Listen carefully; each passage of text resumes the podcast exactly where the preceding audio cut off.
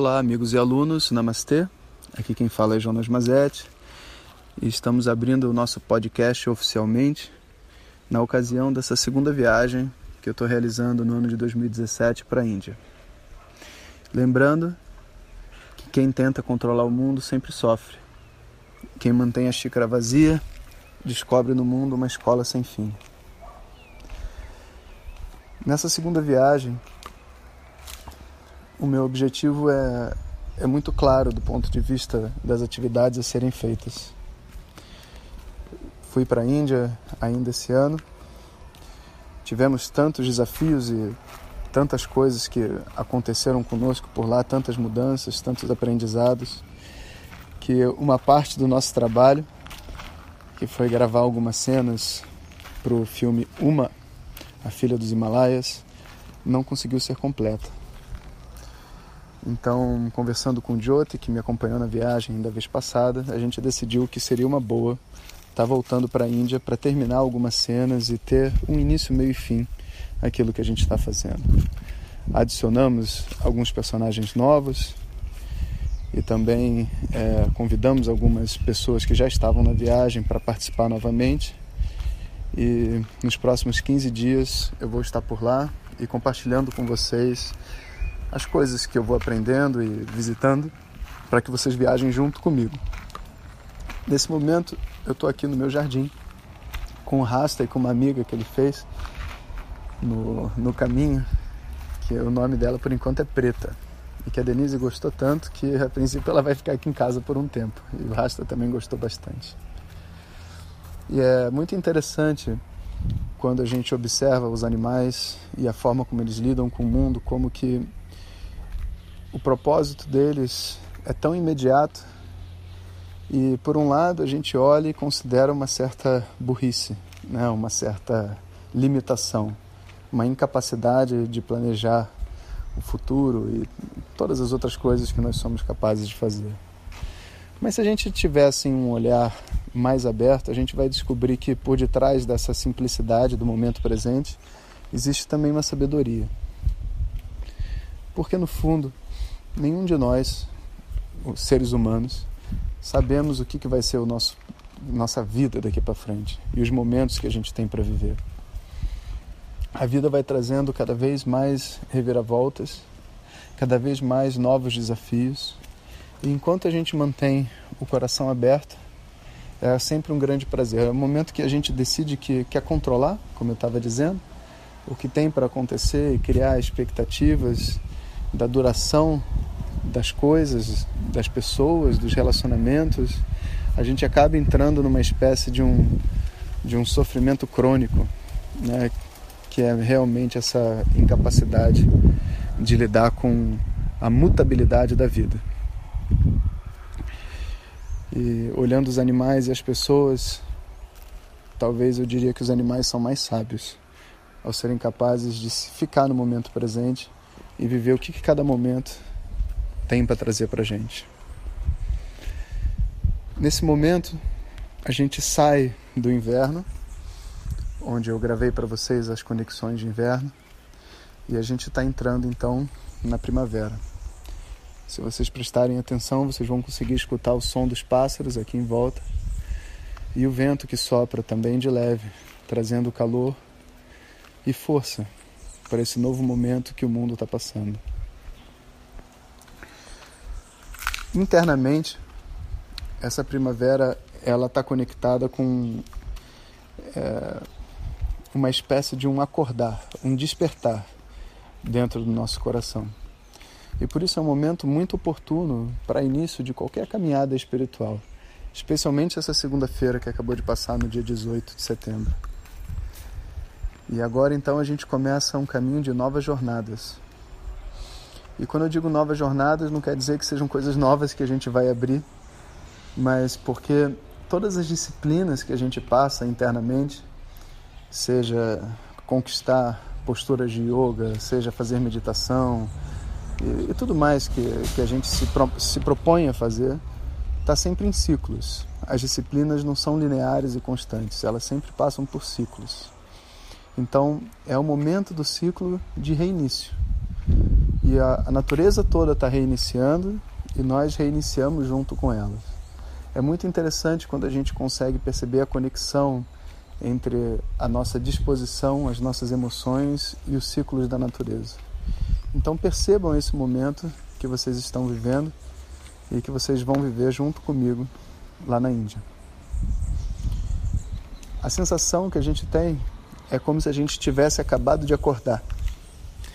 Então, os nossos desejos e as vontades, elas estão tipo dormentes, prontas para começar a brotar e se multiplicar. E eu sinto isso em mim também. Quando eu olho para as coisas que eu desejo fazer e o que eu quero, etc., a maioria das coisas nesse momento eu estou fazendo por força do hábito porque aquela força interna de criação, de, de expansão, ela ainda não chegou, ela está iniciando. E nesse momento, o que é muito importante é a gente poder viver esse crescimento de uma maneira muito simples, como aquele cachorro que eu comecei a descrever. Simplesmente se permitindo ser lento, se permitindo ser devagar, se permitindo sentir dando às coisas o tempo necessário para que elas frutifiquem. Então, nesse momento, eu me preparo para ir para a Índia. Existem ainda, eu ainda tenho que preparar minha mala, eu ainda tenho que ver até o script do que, que eu tenho que dizer nas cenas que vão acontecer lá. Mas eu não tenho pressa, porque eu sei que as coisas todas vão ocorrer no seu devido tempo. Algumas pessoas às vezes me questionam, professor, como é que você faz tanta coisa? E de verdade eu faço bastante coisa, mas eu faço uma coisa de cada vez. E quando eu faço uma coisa, eu esqueço a coisa anterior e também esqueço a próxima. Eu costumo focar na coisa que eu estou fazendo nesse momento, exatamente como o cachorro. E uma mágica geralmente acontece quando a gente faz isso, que é a gente começa a produzir né, e executar sem se prender. Então a gente acaba sendo mais eficiente e trazendo um certo dinamismo para dentro da vida. Mas tem horas, como agora, que é preciso parar. Então eu já vim desacelerando de um tempo para cá e agora então eu estou entrando naquele momento de pausa que é extremamente necessário para que a gente possa então é, desabrochar com outras com outros caminhos criativos dentro da gente. A nossa mente, ela é como que um canal realmente com, vamos dizer assim, um plano superior ao nosso. É um canal. As ideias que a gente tem, mais brilhantes que sejam ou mais limitadas que sejam, elas estão sempre vindo de um outro lugar.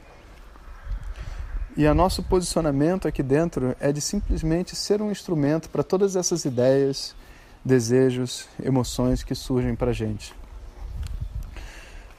É difícil, sabe, num primeiro momento a gente escutar essas coisas todas e, e entender com profundidade o que elas significam, porque é, dizer que é um canal não significa sentir, se sentir um canal. E se sentir um canal significa ter uma relação íntima com a natureza, com Deus, com todas as outras ordens que existem em volta da gente. Isso não pode ser percebido na superficialidade da vida, das ações, do que, que uma pessoa faz. Então, eu lembro a história que um mestre me contou uma vez, que um discípulo chega para ele e diz assim: Mestre, nós já vivemos juntos há 12 anos. Eu acordo no mesmo horário que o senhor, eu como a mesma comida que o Senhor, eu faço as mesmas orações que o Senhor faz, eu assisto às mesmas aulas e sei o que você está dizendo. Nós dormimos no mesmo horário, fazemos tudo igual. Qual é a diferença entre eu e o Senhor? E o Mestre diz: a diferença entre eu e você é que tudo que eu faço, eu faço conscientemente e você não. E apesar de superficialmente parecer que a gente está fazendo as mesmas coisas, a diferença está no coração de quem faz, na atitude, na forma com a qual a gente segue esse caminho. Esse não é um momento na nossa vida de grandes descobertas. É um momento de concentração para fazer para poder fazer o salto, para poder fazer a corrida. Aquele descanso que prepara o corpo, a mente, a nossa energia para os grandes desprendios que vão ter daqui um pouco.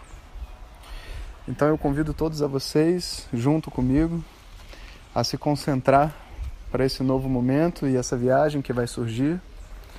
Durante as próximas semanas estaremos juntos aqui no podcast e eu vou estar em Calcutá, em Varanasi, em Trivandrum e diversas outras cidades no meio do caminho na Índia que são lindas e que eu vou descrevendo para vocês. E vamos estar passando pelo famoso Navaratri, as nove noites das Devis, que em Calcutá particularmente deve ser simplesmente fabuloso. Eu já participei algumas vezes desse festival na Índia, mas Calcutá tem a tradição do Navaratri. Então eu aguardo ansiosamente para ver o que, que vai ser esse Navaratri em Calcutá e que experiências Ishvara está reservando para gente juntos lá. Então, um abraço a todos. Estou muito feliz de reiniciar esse podcast e vamos juntos. Hariom.